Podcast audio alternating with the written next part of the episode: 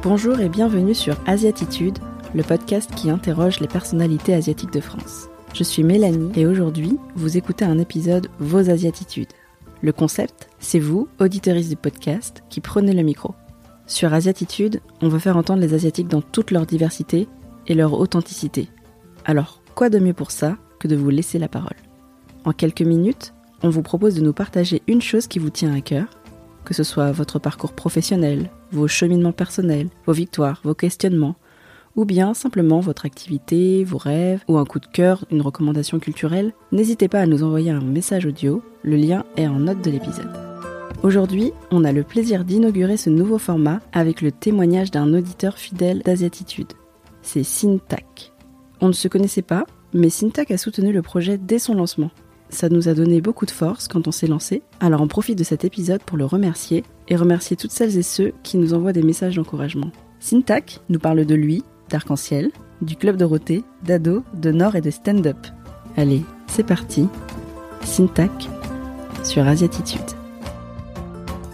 Bonjour, je m'appelle euh, Cédric depuis euh, que je me suis naturalisé à l'âge de 22 ans.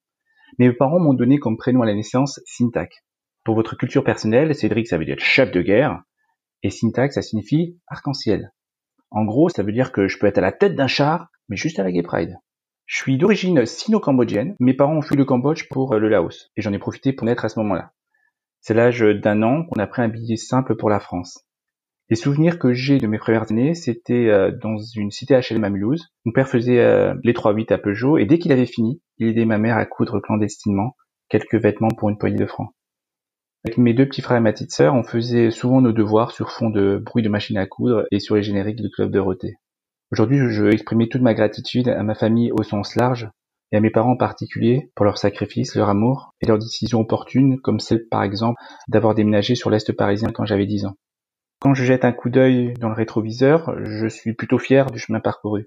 Jusqu'au lycée, j'étais un élève, on va dire moyen plus, et aujourd'hui, je travaille au sein d'une direction expérience client. Au lycée, toujours, j'avais un pote qui m'a dit, toi, t'es tellement moche que personne ne voudra de toi. Et il a raison, jusqu'à mes 26 ans. Et finalement, je me suis marié avec la seule femme qui a voulu de moi. Ça fait maintenant 17 ans qu'elle me supporte. On a deux adorables adolescents qui euh, sont un beau mélange de nous deux. Moi avec mes origines asiatiques et elle avec ses origines du Nord, on a fait des ch'tinois. Quand j'étais euh, enfant, j'étais un, vrai timide maladif. J'avais beaucoup de mal à m'exprimer. Et heureusement, j'ai euh, beaucoup travaillé dessus, notamment grâce à des activités comme le théâtre ou l'improvisation. Il y a plus de 40 ans, j'ai décidé de commencer le stand-up. Ça fait maintenant un peu plus de, de deux ans que je suis dedans, euh, parallèlement au, travail. Et euh, à la fin d'un passage, il y a un couple d'asiatiques qui est venu me voir et qui m'a dit euh, que ça fait du bien d'avoir de voir quelqu'un comme toi. Et là, ça m'a donné une motivation supplémentaire, une motivation pour contribuer à mon niveau, à ce mouvement qu'on observe depuis un peu plus d'un an, pour rendre un peu plus visible l'invisible, à casser les clichés et à faire en sorte que chacun puisse trouver sa place. Il me semble qu'il y a une tradition avec euh, le podcast Asiatitude, c'est de finir avec euh, une Asiatitude. Alors moi, c'est quelque chose que ma mère m'a transmis, c'est euh, de se lever tôt. Tous les matins, je me lève entre 5h30 et 6h. considère qu'après 6h, c'est de la grasse mat. Bonne soirée à toutes et à tous, ou bonne journée, et un grand merci à toute l'équipe d'Asiatitude pour cette antenne libre.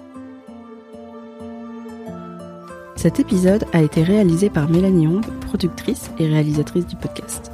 Enfin, c'est moi quoi. Toute l'équipe est composée d'Amanda, animatrice, et d'Alice, ingénieure du son. Si vous aimez ce podcast, vous pouvez lui envoyer de la force en vous abonnant, en en parlant autour de vous, sur Apple Podcast, et ou des petits mots d'amour par email ou sur les réseaux sociaux. Tout ça, ça nous permet de nous soutenir et surtout de faire découvrir le podcast, ses thèmes, ses invités à un maximum de monde. Ça prend quelques minutes, mais c'est gratuit et ça nous aide vraiment. Alors merci beaucoup pour vos partages et à bientôt pour un prochain épisode.